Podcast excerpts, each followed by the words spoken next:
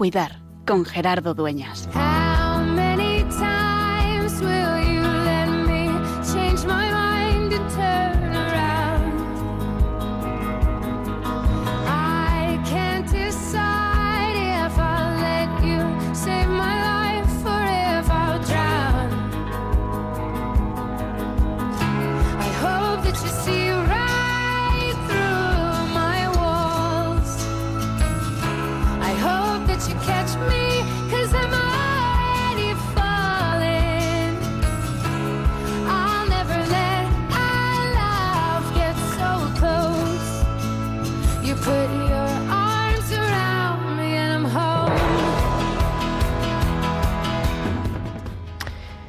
1591, la epidemia de la fiebre atacó con violencia a Roma y los jesuitas abrieron un hospital en el que todos los miembros de la orden, desde el prepósito general hasta los hermanos recién incorporados, prestaban sus servicios personales.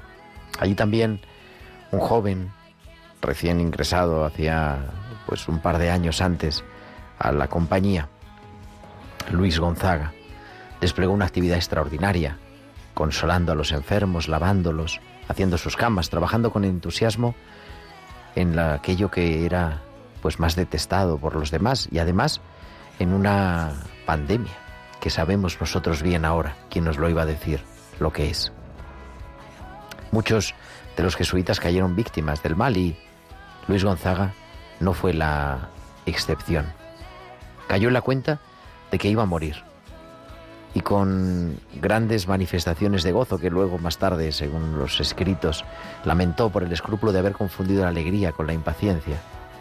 Recibió el viático y la unción. Sin embargo, sea que se recuperó de aquella enfermedad y quedó afectado por una fiebre intermitente que poco a poco lo fue reduciendo en estado de gran debilidad.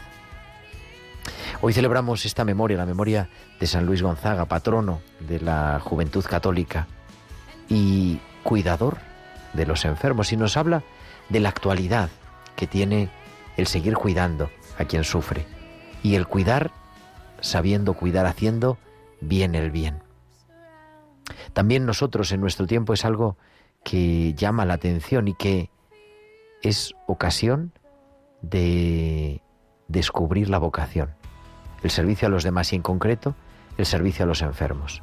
Por eso, una vez más, con ejemplos, con personas que han compartido nuestra vida, con santos que nos han precedido en el camino de la fe y la entrega de la vida, seguimos viendo la actualidad de cuidar, la actualidad de ponernos al servicio de quien sufre y no hacerlo únicamente por el deseo de hacer el bien, que ya estaría bien, ni siquiera haciendo un esfuerzo para comprender mejor o para superar eh, el rechazo inicial natural, sino sabiendo descubrir en quien sufre la presencia de Dios.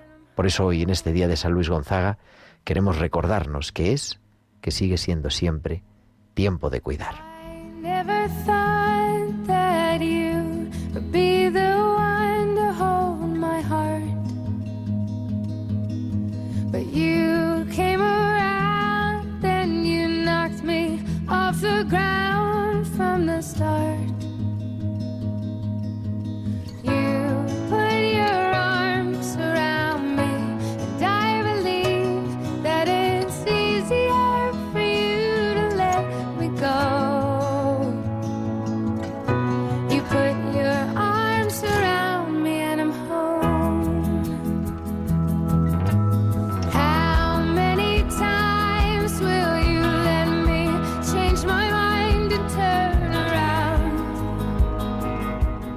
Pues muy buenas tardes, queridos amigos de Radio María, queridos amigos de Tiempo de Cuidar. Son las 8 y 8, las 7 y 8 en Canarias y comenzamos una nueva edición de Tiempo de Cuidar, el programa número 188 de Tiempo de Cuidar, 188 martes, acompañándote de 8 a 9 de la noche, de 7 a 8 en Canarias, en el programa de Pastoral de la Salud de Radio María, desde emitiendo en directo desde los estudios centrales de Radio María en Madrid y en esta tarde de San Luis Gonzaga, en esta tarde del 21 de junio con un equipo extraordinario. Tengo aquí a mi izquierda a Sara Muñoz. Sara, muy buenas tardes. Hola, buenas tardes. Hija, te haces rogar, pero aquí, tienes siempre tu casa. Y al otro lado del cristal, que además ahora ya nos ve porque es que entraba el sol en el estudio. Claro, y se supone que es el día más corto, el día más largo del año, entonces por eso tenemos tanto sol. Juan Manuel González, Juanma, muy buenas tardes. Hola Gerardo, ¿qué tal? Pero lo hemos solucionado rápido, hemos cerrado la cortina y ya nos vemos también a través del cristal. ¿De qué vamos a hablar en esta tarde del 21 de junio? Pues vamos a hablar de la importancia que es aprender a cuidar bien lo importante que es no solamente hacer el bien, que lo hemos hecho muchas veces, y la ayuda técnica y la ayuda profesional y voluntaria, sino también formarse para poder, poder cuidar mejor y formarse en estos ámbitos de, pues de la bioética, en los ámbitos de la, la ética del cuidado, de cómo, bueno, pues cómo cuidar a los demás. Eso y como siempre, pues los hospitales con alma, las pinceladas bíblicas, muchas más cosas aquí en esta tarde en tiempo de cuidar. Y como siempre nos recordamos, querida Sara, queremos que nos escuchen nuestros oyentes, pero también que se pongan en contacto con nosotros. Eh, sí, bueno, podéis comunicar con nosotros con vuestros comentarios en nuestro correo electrónico tiempo de cuidar arroba radiomaria.es y en las redes sociales. En, Facebook, Facebook perdón, somos Radio María España y en Twitter arroba Radio María Spain. Y podéis publicar vuestros comentarios también con el hashtag Tiempo de Cuidar. Además, nos podéis enviar vuestros mensajes únicamente durante la emisión en directo del programa a nuestro WhatsApp 668 594 383. 668 594 383 y además estamos con imágenes de en directo en Facebook Live, entrando ahí en Radio María España, buscáis y está el vídeo, nos veis en directo, entráis aquí un poquito al estudio y nos podéis observar, nos podéis también mandar vuestros comentarios a través del chat del vídeo, así que tenemos todas las formas de comunicar con nosotros. Y ahora son ya las 8 y 11, las 7 y 11 en Canarias, vamos a viajar rápidamente hasta San Sebastián porque ahí nos espera como cada semana Valcisa que nos trae sus hospitales con alma.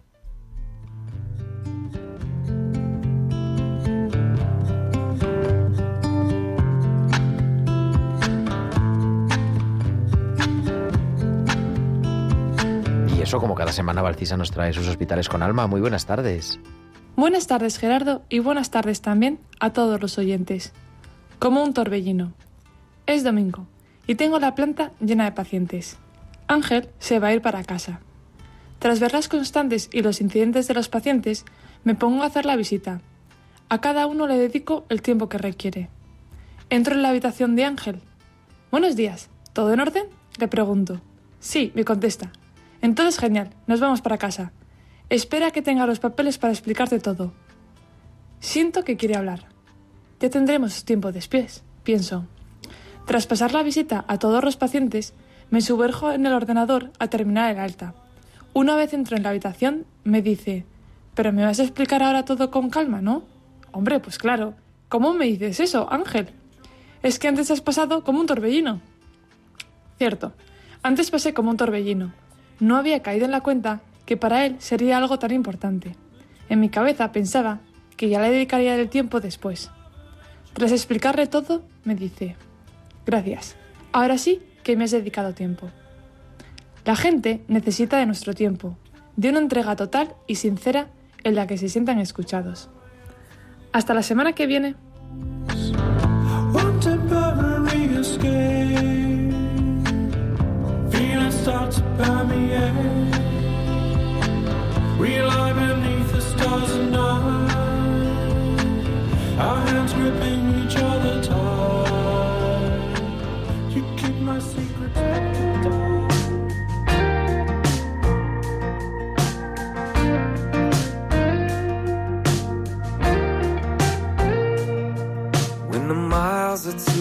For counting and the hills too steep to climb. When the world outside ain't making sense, and the truth's too lost to find. When that line's too blurred for seeing, and my wrongs too wrong to right. When I'm hanging by that final thread, and my strong's too weak to fight. I hear a song, sweet song, singing to my soul. I see a lighthouse in a hurricane, and it's leading me back home.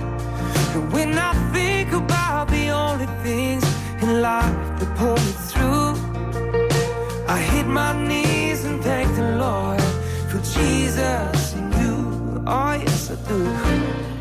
8.14, 7.14 en Canarias. Continuamos en directo en esta tarde, en Tiempo de Cuidar en Radio María. Y tenemos, pues vamos a hablar eso de la importancia que es prepararnos, prepararnos bien. Y quién mejor hacerlo que con una amiga de nuestro programa, que es la profesora Marta Albert. Muy buenas tardes, querida Marta. Buenas tardes, Gerardo. Que es profesora de Filosofía del Derecho de la Universidad Rey Juan Carlos. Eh, directora de la Clínica Jurídica y, sobre todo de manera especial, directora del Máster en Bioética de la Universidad Rey Juan Carlos. Así es, creo, ¿no? Sí, sí, así es. Ahora lo he dicho bien, no he dicho derecho, ¿cómo era que te dije el otro día? Derecho, derecho comparado, comparado, no sé. así. Eso, pero eso fue en una charla que estuvimos en otra cosa y yo no me había preparado. Total. Tengo aquí una amiga, vamos, una colaboradora nuestra, Sara Muñoz, que creo que también os conocéis, ¿verdad? Sara, buenas tardes. Sí, otra hola, vez. buenas tardes, Marta. Muy buenas, Sara. Oye, y Marta, ¿cómo, ¿qué hace una eh, profesora de Derecho metida en este mundo de la bioética? Que es apasionante, yo lo digo en primera persona, pero que claro, que de primeras, no sé si cuando estudiaste, matriculaste en primero de Derecho, te imaginabas que la cosa iba a acabar aquí. Pues la verdad es que no, la verdad es que no. Bueno, es, normal, ¿no? Que a veces las expectativas que uno tiene al principio de sus estudios luego pues son muy distintas en la realidad. Pero, pero bueno, la verdad es que luego ya sí, sí es cierto que muy pronto, cuando era la licenciatura, lo que yo estudié, pues eh, enseguida empecé un poco a entrar en contacto con los problemas digamos, estrictamente biojurídicos, ¿no? Más que bioéticos, porque cualquiera no se topa con ellos, ¿no? Aborto, eutanasia, etcétera, para cualquier estudiante de derecho, pues es algo que está ahí y que es una realidad, pues, que, que te interpela mucho, ¿no? Y bueno, pues luego al final la vida, pues me fue llevando por este camino y es verdad que decía mi querido Manuel de Santiago que lo de la bioética es como un virus, ¿no? Que, que cuando, mm, cuando ya te, te, te lo pillas ya no hay forma de soltarlo, ¿no? Y, y es verdad, ¿no? Bueno, además Así eres también de la junta de la, de la junta directiva de la Asociación Española de Bioética, de AEBI. Digo que en este caso también era importante. Así, de, para no dilatar la pregunta, ¿por qué es importante formarse en bioética? Yo decía, como la importancia de, no solamente cuidar a los demás, sino saber cuidar y reflexionar sobre ello. Pero ¿por qué te parece que es de actualidad esta formación bioética, Marta? Mira, yo creo que es algo im- imprescindible. Imprescindible, mira, formarse siempre es bueno para cualquier cosa que uno vaya a hacer en la vida, ¿no? Pero ocurre con la bioética que además está plagada pues de lugares comunes, de eslogans, de, ¿no? De frases hechas que, que asumimos muchas veces manera crítica y, y los problemas de la bioética son a veces muy complejos y muy profundos y, y a veces pasa lo contrario, ¿sabes? Que en realidad, pues uno estudia la realidad y dice, pues es que no veo este problema que era tan grande, ¿no?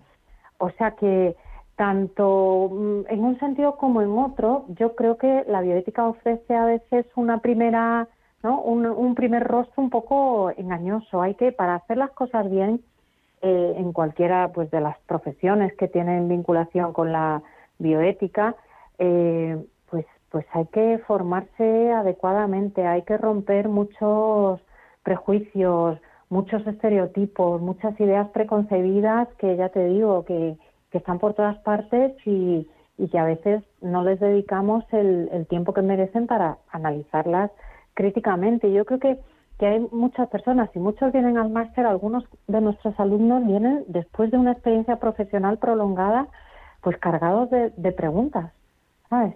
O sea que, que, que, qué mejor forma, ¿no? Que, que estudiarlas, reflexionarlas, pensarlas entre todos y, y bueno, intentar avanzar, no, no estancarse, ¿no? Hay un artículo tuyo que publicaste en el año 2018 en Uset Ciencia que dice bioética sin metafísica.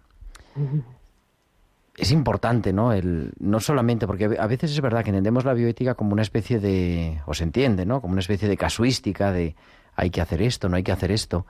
Y claro, eso quizá es, vamos, en mi opinión es un poco reductivo, no sé qué te parece. Por eso quizá tú hablas, ¿no? De la necesidad de esa sustento, de ese sustento, de ese fundamento metafísico de la bioética. Sí, sin duda. Y, y bueno, y, y yo y, muchas otras personas, ¿no? Y un poco el máster, si, si te fijas, el plan de estudios está un poco planteado también desde esa perspectiva, ¿no? Con una formación antropológica, con una formación ética. Al final la bioética te remite a las grandes preguntas y las grandes preguntas necesitan grandes respuestas. Entonces es verdad que esas grandes preguntas no son fáciles.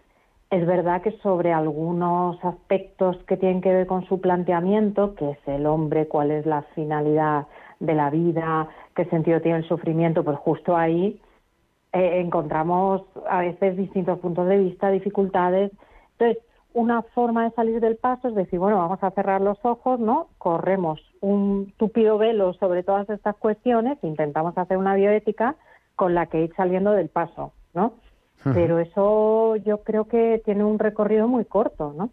Si uno quiere hacer bioética en serio, pues tiene que poner sobre la mesa todas las cartas, ¿no? Y, y oye, si estas preguntas son difíciles, pues razón de más, ¿no? Para, para plantearlas, ¿no? Claro, claro, es que ahí es y además es que son cosas que surgen, yo creo que en, el, en la práctica diaria de, los profesionales sanitarios o también de los voluntarios de pastoral de la salud, ¿no? que es el ámbito nuestro donde nos movemos de nuestro programa, en el que surgen pues qué hacer, cómo cuidar, qué hacer con una persona que tiene, bueno, pues dificultad mm, de comprensión o qué hacer en estos, lo que decías, ¿no? En estos problemas en, al principio, al final de la existencia. O sea, me refiero que sostenido en una reflexión mm, profunda, eso permite dar respuesta a los grandes problemas cotidianos a los que nos vamos encontrando. Claro, claro, al final, pues todas estas cuestiones que parecen como muy teóricas o abstractas, al final es tu día a día, que, cuelga de ellas, ¿no? En cierto modo. Entonces, eh, bueno, a veces también en la práctica profesional, pues en pastoral de la salud y en, ¿no? y en tantos otros eh, ámbitos donde uno pueda desarrollarse de una forma profesional, dices, pues que el día a día me va comiendo, ¿no? Y, cuando me siento yo y, doy un parón y intento, pues eso, formarme, leer, estudiar, reflexionar. Solo uno no puede, porque esto hacerlo solo sería una heroicidad, ¿no? Es heroico ya hacerlo en grupo, ¿no? Pero pues, yo, creo que, que efectivamente al final esas cuestiones cada uno las trae a su propia vida, ¿no? El profesor del Río siempre le dice a los estudiantes del máster el primer día muchas veces les dice estudiad este máster, este curso en primera persona, o sea, no como algo que está ahí ajeno, ¿no? A mi a mi historia, ¿no? Sino además el verdadero aprendizaje es interiorizar y llevarte a tu vida lo que lo que estás aprendiendo, ¿no? Y, efectivamente, pues de eso se trata. Oye, tenemos, es que teníamos ahí un pelín de problema de conexión. Tenemos al doctor Jesús San Román. Jesús, muy buenas tardes. Muy buenas, encantado.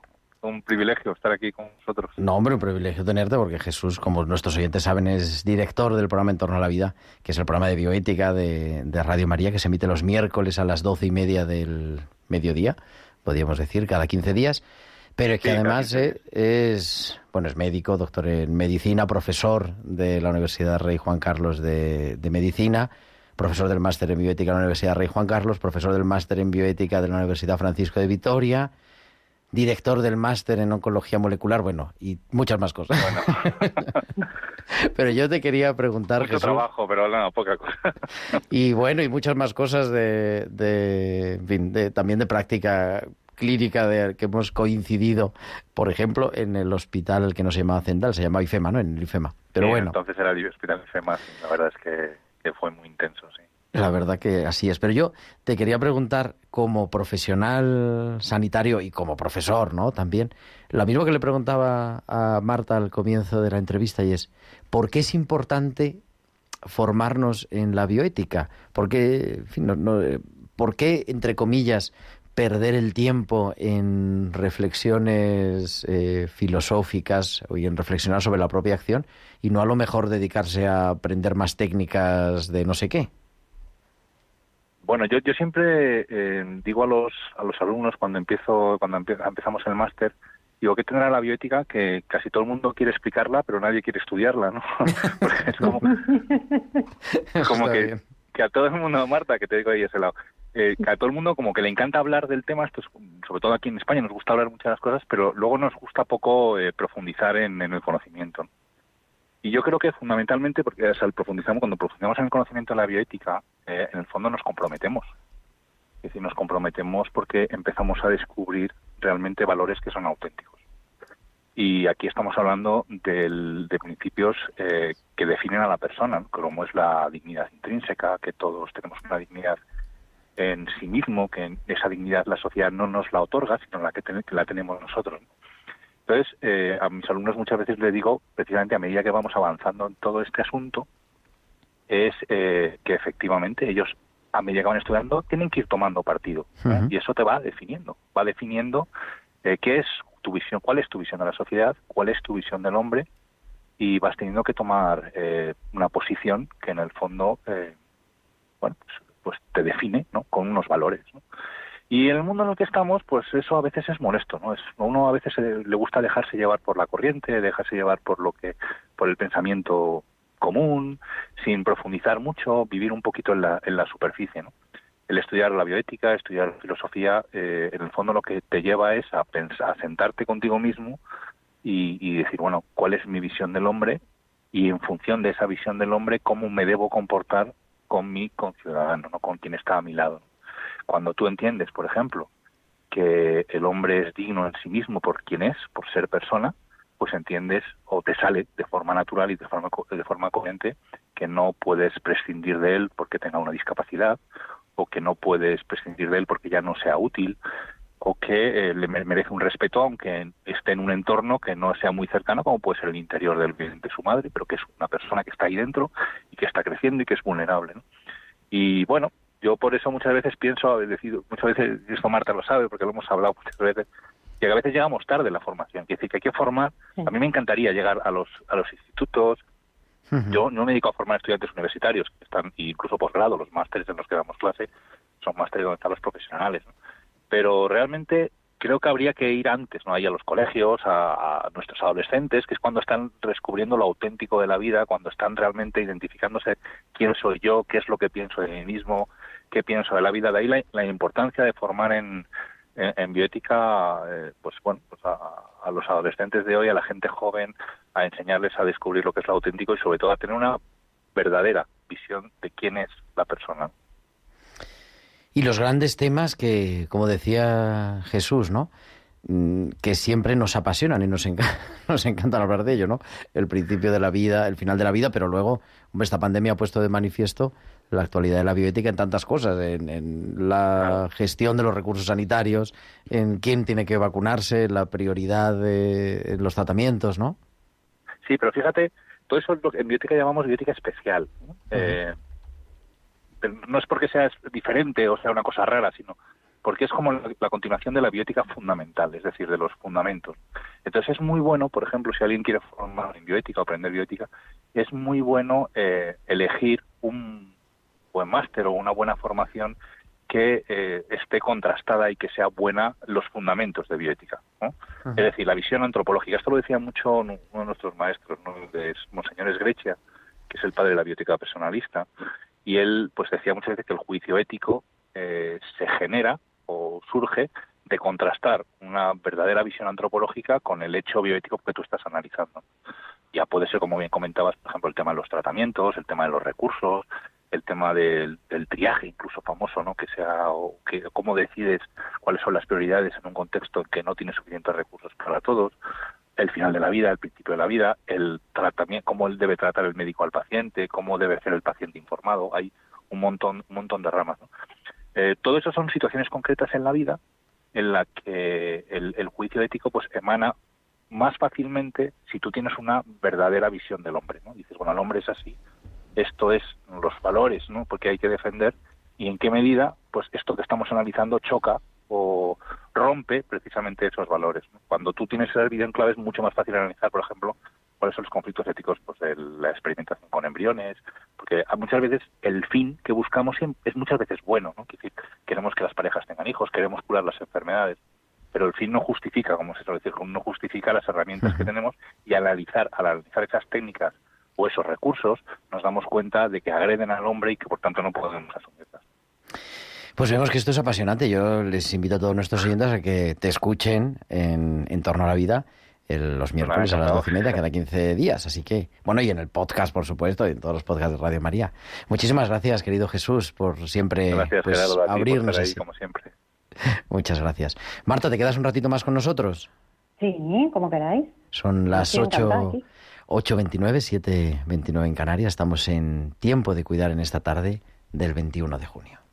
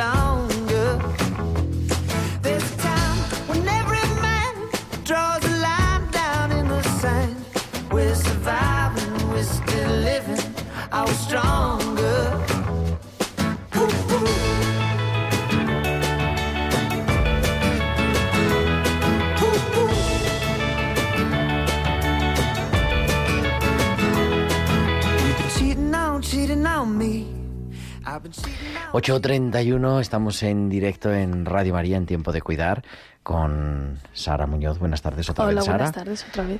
Con la profesora Marta Albert, que está al otro lado del teléfono. Marta, muy buenas tardes de nuevo. Muy buenas tardes. Y se nos une a nuestra tertulia el profesor Pablo Martínez de Anquita. Pablo, muy buenas tardes. Muy buenas tardes. Estábamos compartiendo un poco con Marta, también con Jesús San Román, de En torno a la vida aquí en Radio María. Eh, querido Pablo, pues esta importancia de la bioética en todos los ámbitos de- del cuidado, en todos los ámbitos de la vida. Y yo le quería preguntar a Sara, porque Sara es máster en bioética. ¿Y cómo te has metido tú en este lío? Bueno, pues eh, yo soy yo soy bióloga. eh, yo he estudiado la carrera de biología también en la Rey Juan Carlos. Y bueno, siempre he tenido una vocación docente que, que me ha hecho llevarme eh, a plantearme, pues lo que decía Marta, eh, las preguntas eh, para pues encontrar respuestas a preguntas que se nos plantean en el día a día. Además pienso que, que bueno, en las profesiones en las que en las que se tiene trato directo con las personas, como decía Jesús San Román, es muy importante esta formación.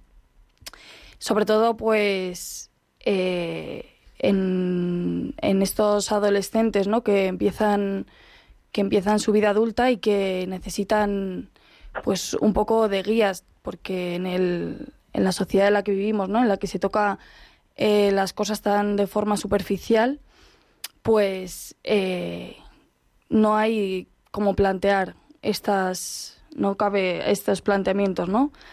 Em, bueno, un poco eso, porque, porque pensaba que era importante para mí la formación en bioética, eh, porque bueno, es una ciencia no multidisciplinar y, no solo toca la rama de la biología. Eh, y pienso, pues, eso, que en las profesiones en las que hay contacto con las personas es fundamental este tipo de formación. Y bueno, pues eso. ¿Y un doctor ingeniero de montes? Porque esto ya es más fuerte. Bueno, vamos a ver, la, la bioética es la ética de la vida, ¿no? Y la vida no es solo humana. Nosotros somos la última criatura en el mundo animal que ha llegado a este planeta. En el mundo vegetal parece que son las orquídeas. Pero bio es de vida. Y además es muy importante, a mi juicio, que la bioética no se limite, no se limite solo al ser humano, porque entonces nos perdemos muchas cosas, y muchas cosas que compartimos todos los mamíferos, ¿no? Eh, incluso nuestra nuestra forma de afrontar la sexualidad, por ejemplo, ¿no? El, el ser macho, el ser hembra. Entonces, hay muchas cosas que nos vienen dadas por la por la propia ecología, por la propia biología. Entender la, la ecología eh, primero por cuidar el planeta, pero luego también por entendernos a nosotros mismos es fundamental, ¿no? O sea, la, la bioética no puede ser solo una disciplina que afecte a, a los seres humanos, tiene que afectar a toda la vida. ¿m? Y yo voy a poner un ejemplo, eh, es una campaña personal mía, pero por ejemplo, en la Iglesia se le ha dado mucha importancia, am, como el 28 de diciembre, con ¿no? el Día de los Santos. Inocentes, como un día muy dedicado a la vida, ¿no? De hecho, tuvimos embargo, aquí al profesor Poveda el 28 de diciembre de 2021, después Claro. de todo el lío, entre otras cosas. Pero Cierro el hay un paréntesis. día hay un día que me parece precioso que es el, el- creo que es el 30 o el 31 de mayo que es el día de la visitación porque es 31 de precioso porque es el 31 de mayo ¿no? es San Juan desde el útero que salta de alegría porque reconoce a Jesús en otro útero la vida intrauterina es una maravilla no solo de la especie humana ¿m? o sea nosotros eh, nacemos de un útero y el útero es eh, se puede decir que el último reducto del mar dentro de una mujer ¿m? porque verdaderamente eh, la evolución lo que ha hecho es que, absorbamos las condiciones dentro del cuerpo que permitían la reproducción en el mar, ¿no? O la, historia de cómo a través de, una serie de procesos hemos llegado a ser lo que somos es una historia preciosa, es, como decir, pero, pero qué maravilla cómo hemos llegado hasta aquí. Pongo un ejemplo. Yo le digo a mis alumnos, digo, si tu novia te invita a cenar, o de estar medio saliendo con una chica y te invita a cenar, te voy a poner dos hipótesis. La primera hipótesis es que te invite a casa y que se tire cinco horas cocinando. Y la otra hipótesis es que te llame para tomar un café en McDonald's. ¿Qué puedes esperar de la primera cita? Hombre, pues seguramente que va a ser una cita de amor, ¿no? Pero si tu chica te dice que te espera en el café para tomar un McDonald's, igual es que quiere cortar contigo. ¿No? Es diferente que te invite a casa a que te invite al McDonald's. El cómo muestra, muestra mucho del por qué. La ciencia no nos muestra el por qué, pero nos muestra el, los cómo. Y la ciencia de la evolución y la ciencia de la ecología nos muestran los cómo. Y tras el cómo no se puede probar, pero se intuye un porqué y se intuye una razón de amor. Para que todo este mundo haya permitido una evolución, para que haya un ser que es consciente del universo y que puede apreciar su belleza e intuir el amor en él, es una maravilla. Y el cómo ha pasado es como la chica que te quiere y te invita a cenar a casa. Y, se- y se ha, ha cocinado mucho tiempo, ¿no? Entonces, la, para mí el día 31 de mayo debería ser el día de la vida intrauterina, humana, animal, pero de la vida intrauterina. Es- esto es solo un pequeño ejemplo de, De la de belleza. cómo el hecho de que el ser humano tenga una dignidad especial no quita que la bioética tenga que entender la posición justa del hombre respecto a la vida, a la vida humana, pero a toda la vida. Si no entendemos de dónde venimos y cómo hemos venido, es, es difícil llegar a entender por qué.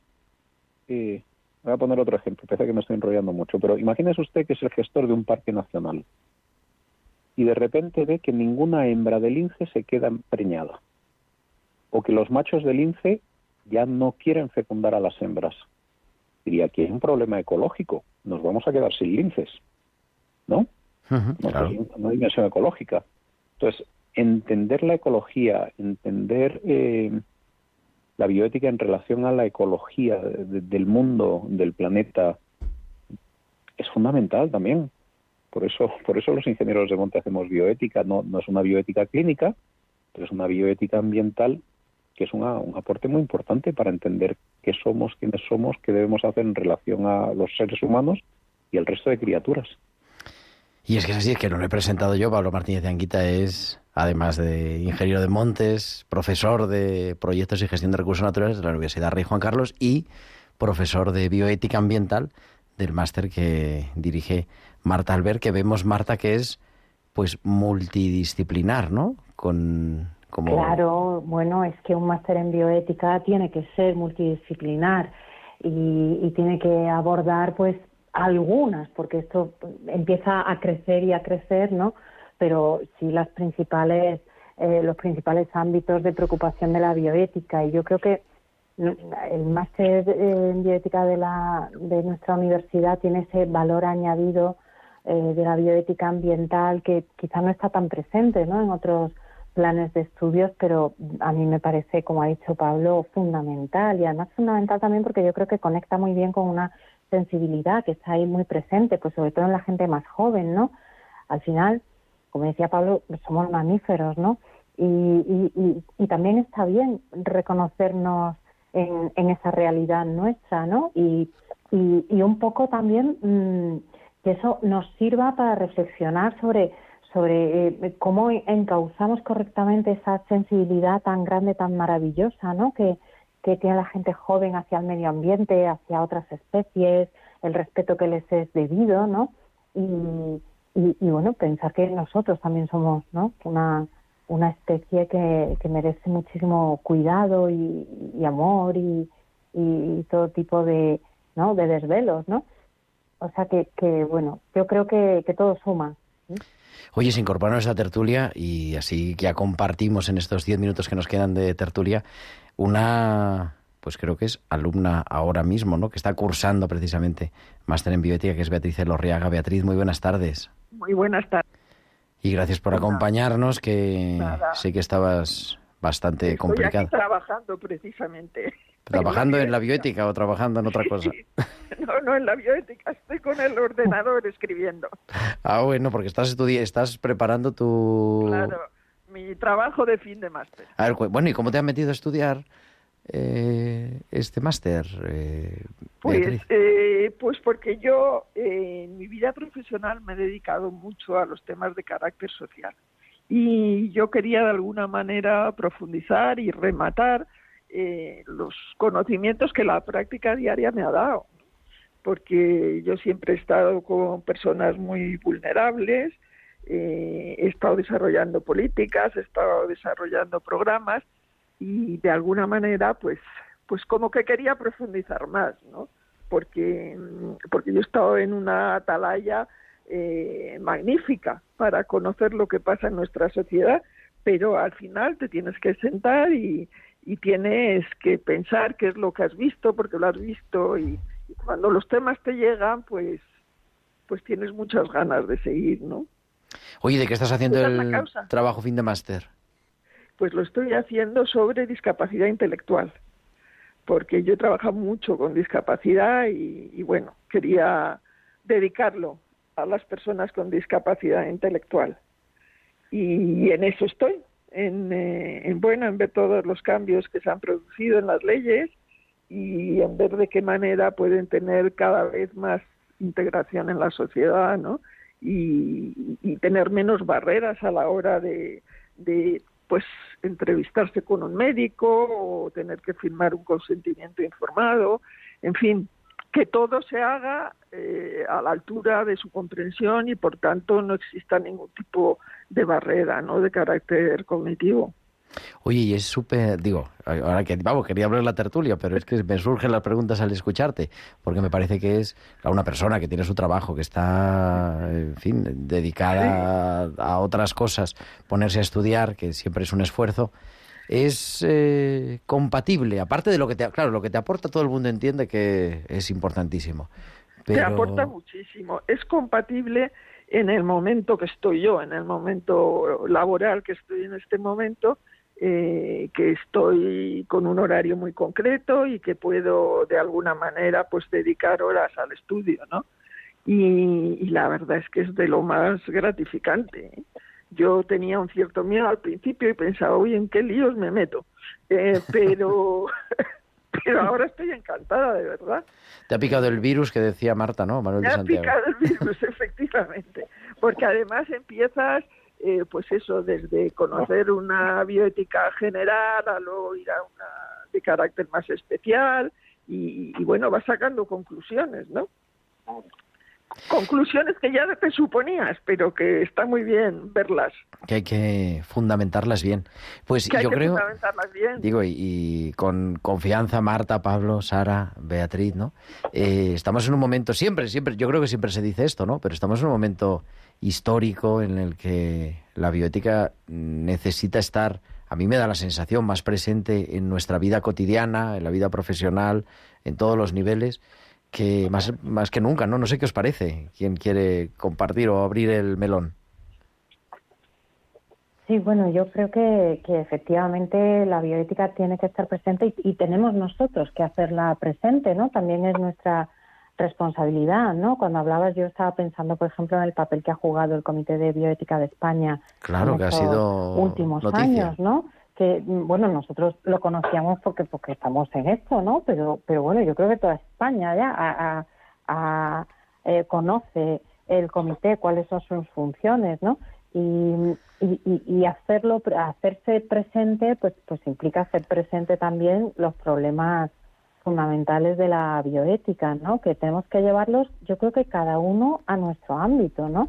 Nosotros en la universidad, pues también nos corresponde, ¿no? Fomentar la investigación en estas cuestiones y, y, bueno, pues cada uno desde su ámbito eh, profesional, ¿no? Siempre hay, ¿no? Esta vertiente, ¿no? Esta perspectiva bioética de los problemas que, que yo creo que eso, o sea, no podemos esperar a que a que venga alguien y, y haga ese esfuerzo por nosotros, ¿no? Es la responsabilidad de todos y cada uno de los que estamos involucrados en el estudio y en el análisis de la bioética.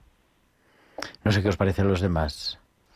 A mí estoy totalmente de acuerdo con Marta. ¿eh? Es un momento, además un momento histórico clave en el que hace falta bioética, pero en grandes dosis.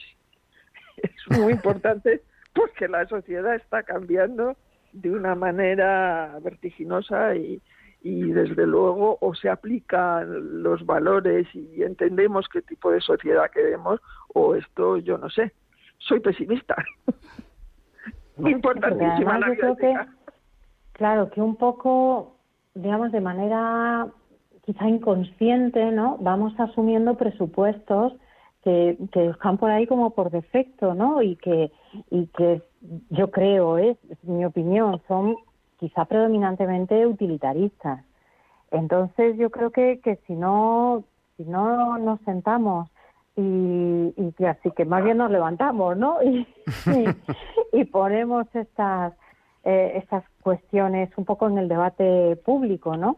Pues pues eh, sin, sin apercibirnos de ello, cuando queramos acordar, igual hemos tomado decisiones que tienen consecuencias que ya no nos gustan, ¿no? Ha pasado en la pandemia, ¿no? De pronto, pues hemos visto que las personas mayores no han sido atendidas correctamente, pero bueno, que ya ha pasado, ¿no? ¿Qué estaba pasando? ¿Qué venía ocurriendo, ¿no? Eh, tiempo atrás y, y- y ¿por qué, por qué, por qué hemos llegado a esta situación, ¿no? Pues hemos llegado porque estamos partiendo a lo mejor de una toma de posición que, que necesitaba eh, una revisión ética, ¿no?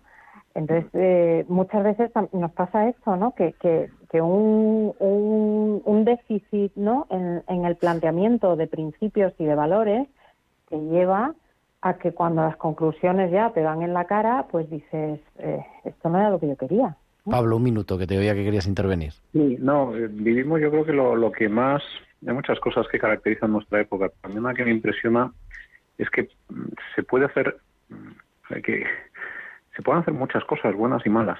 Es decir, eh, pocas veces o nunca en la humanidad eh, los seres humanos o determinados seres humanos han tenido tanto poder. El otro día un científico chino hacía una quimera entre hombre y mono, ¿no? Entonces, eh, la bioética entiendo yo que surge, como dice Marta, cuando cuando cuando falta una comprensión profunda de lo que es el ser humano, ¿no? Y sobre todo vivimos en un mundo con una mentalidad donde si se puede hacer hay que probarlo. Yo creo que eso es una cosa que nos caracteriza mucho, ¿no? Y claro, si le preguntas a Blancanieves si puede tomar la manzana, sí, pero se muere. Luego es normal que hay un príncipe que le da un beso, ¿no? Pero, pero vivimos en el momento de si se puede, se hace. Y entonces, de algún modo, la, la bioética también es un invento moderno. Quizá antaño la, la propia ontología que se vivía, pues acotaba mejor una antropología y por lo tanto la bioética como limitación aparecía casi como consecuencia de la de la concepción del ser humano, ¿no? Que, que hoy en día pues nadie en la sociedad tiene muy claro que es la persona humana, es dignidad. Pero en cualquier caso vivimos en unos tiempos donde parece que si se puede hacer algo, por lo menos hay que intentarlo. Y no no tenemos conciencia de criatura limitada. Y bueno, esa conciencia luego surge a la mínima de cambio, veas el COVID, ¿no? Así es. es, es un momento importante para, para que la sociedad se plantee que no porque lo puedas hacer todo, lo tienes que hacer todo. Para mí ese es el punto clave. Vemos que es, es apasionante y bueno, todo esto y mucho más, pues merece la pena, merece la pena formarse y a nivel universitario y por eso hemos querido pues compartir esta tertulia con Marta Alber, la directora del máster en bioética de la Universidad Rey Juan Carlos, Pablo Martínez de Anquita, también profesor de bioética ambiental, Beatriz Elorriaga, alumna. No mucha suerte en el TFM, ¿eh, Bea? Muchas gracias, estoy en ello. Y muchísimas gracias, muchísimas gracias a los tres. Muy buenas tardes. Gracias, muy Muy buenas buenas tardes. tardes, Gerardo. Y como cada semana, nuestra biblista de cabecera, la doctora Inmaculada Rodríguez Torné, nos trae sus pinceladas bíblicas. Hoy nos habla de Jesús, dos ciegos y Cunram, la tenemos ya. Inma, muy buenas tardes. Buenas tardes, querido Gerardo y queridos amigos de Tiempo de Cuidar. Seguimos en las pinceladas bíblicas recordando las curaciones de Jesús. Para hoy y también para el martes que viene os traigo este pasaje de Mateo 9, 27 y 31. La curación de dos ciegos. Dice el texto bíblico. Al salir Jesús de allí, dos ciegos le siguieron gritando, Ten compasión de nosotros, hijo de David. Cuando entró en la casa, los ciegos se le acercaron. Él les preguntó, ¿Creéis que puedo hacer esto? Sí, Señor, le contestaron. Entonces Jesús les tocó los ojos y les dijo, Hágase conforme a la fe que tenéis. Y recobraron la vista. Fin de la cita del Evangelio. En la época de Jesús había un dicho. Cuatro pueden compararse con un muerto, el paralítico, el ciego, el leproso y el que no tiene hijos. Eran en verdad como muertos vivientes. El ciego, el paralítico y el leproso, enfermos que no podían trabajar ni valerse por su fuerza, estaban a merced de la limosna para subsistir. Y por si esto no fuera poco, su desgracia se consideraba un castigo de Dios por su pecado, o el pecado de sus padres, o incluso el de sus abuelos. Recordemos el pasaje del ciego de nacimiento, cuando a Jesús le preguntan sus discípulos, Maestro, ¿quién pecó, este o sus padres, para nacer así? Y Jesús les contestó, ni él ni sus padres. ¿Por qué Jesús no aceptaba la teología de la retribución como explicación del mal? No podía consentir que se tratara la enfermedad como un castigo de Dios por nuestras malas acciones, ni mucho menos por las de nuestros antepasados. Los enfermos en aquella sociedad experimentaban el rechazo de la mayoría de la gente. Este año se cumple el 75 aniversario del descubrimiento de los manuscritos de Qumran. En uno de ellos, la llamada regla de la comunidad, se habla de los que eran admitidos y de aquellos a los que se les prohibía entrar en el comedor común de ese peculiar grupo, esa secta separada del judaísmo oficial. Y dice el texto que os quería leer, los ciegos, los paralíticos, los cojos, los sordos, ninguno de estos puede ser admitido a la comunidad. Aquel que tiene enferma su carne, que está tullido de pies y manos, que es cojo o ciego o sordo o mudo, aquel cuya carne está marcada por una tara visible, y el viejo débil, incapaz de mantenerse en pie en la asamblea, ninguno de estos puede entrar para tomar parte en el seno de la comunidad. Fin de la cita. Este grupo era bastante radical, pero su regla nos ayuda a comprender cómo era el judaísmo de la época de Jesús.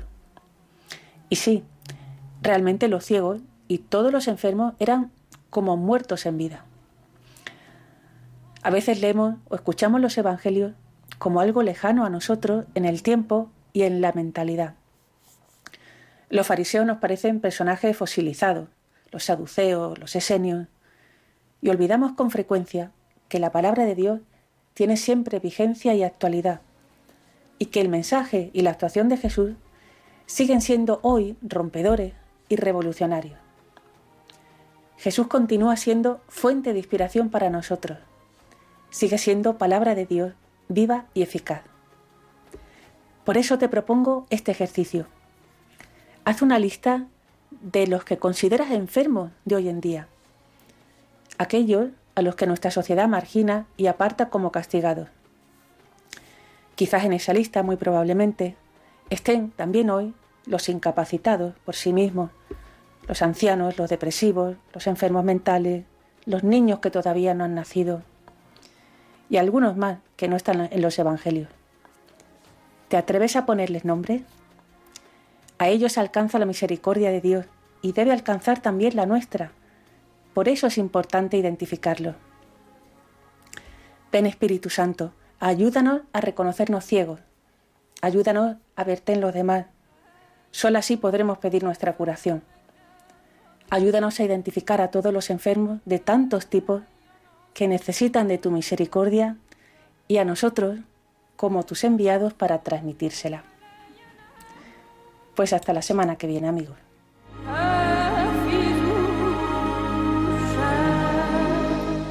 Pues hasta la semana que viene, muchísimas gracias, Inmaculada Rodríguez Torné. Sara, entonces ya te incorporas al equipo otra vez, te reincorporas. Claro, aquí estoy ya, para cuando haga falta. Muy bien. Ya nos contarás más, porque que el tiempo se nos echa encima, son las 9 menos 5. Ya estamos. ¿Qué viene ahora a las 9? Ahora tenemos a, a Paloma Falconi con Dios entre líneas, que hoy habla de Tirso de Molina. Pues ahora enseguida le escuchamos. Muchísimas gracias a Juan Manuel González en el control de sonido. Muchísimas gracias, querida Gracias. Sara. Buenas tardes. Gracias, siempre. Nosotros venimos, nos escuchamos el próximo martes 28 de junio, en las vísperas de San Pedro y San Pablo. Estaremos aquí a las 8 de la tarde, las 7 en Canarias, en tiempo de cuidar. Que tengas una feliz semana y que Dios siempre os bendiga. Un abrazo de vuestro amigo el diácono Gerardo Dueñas.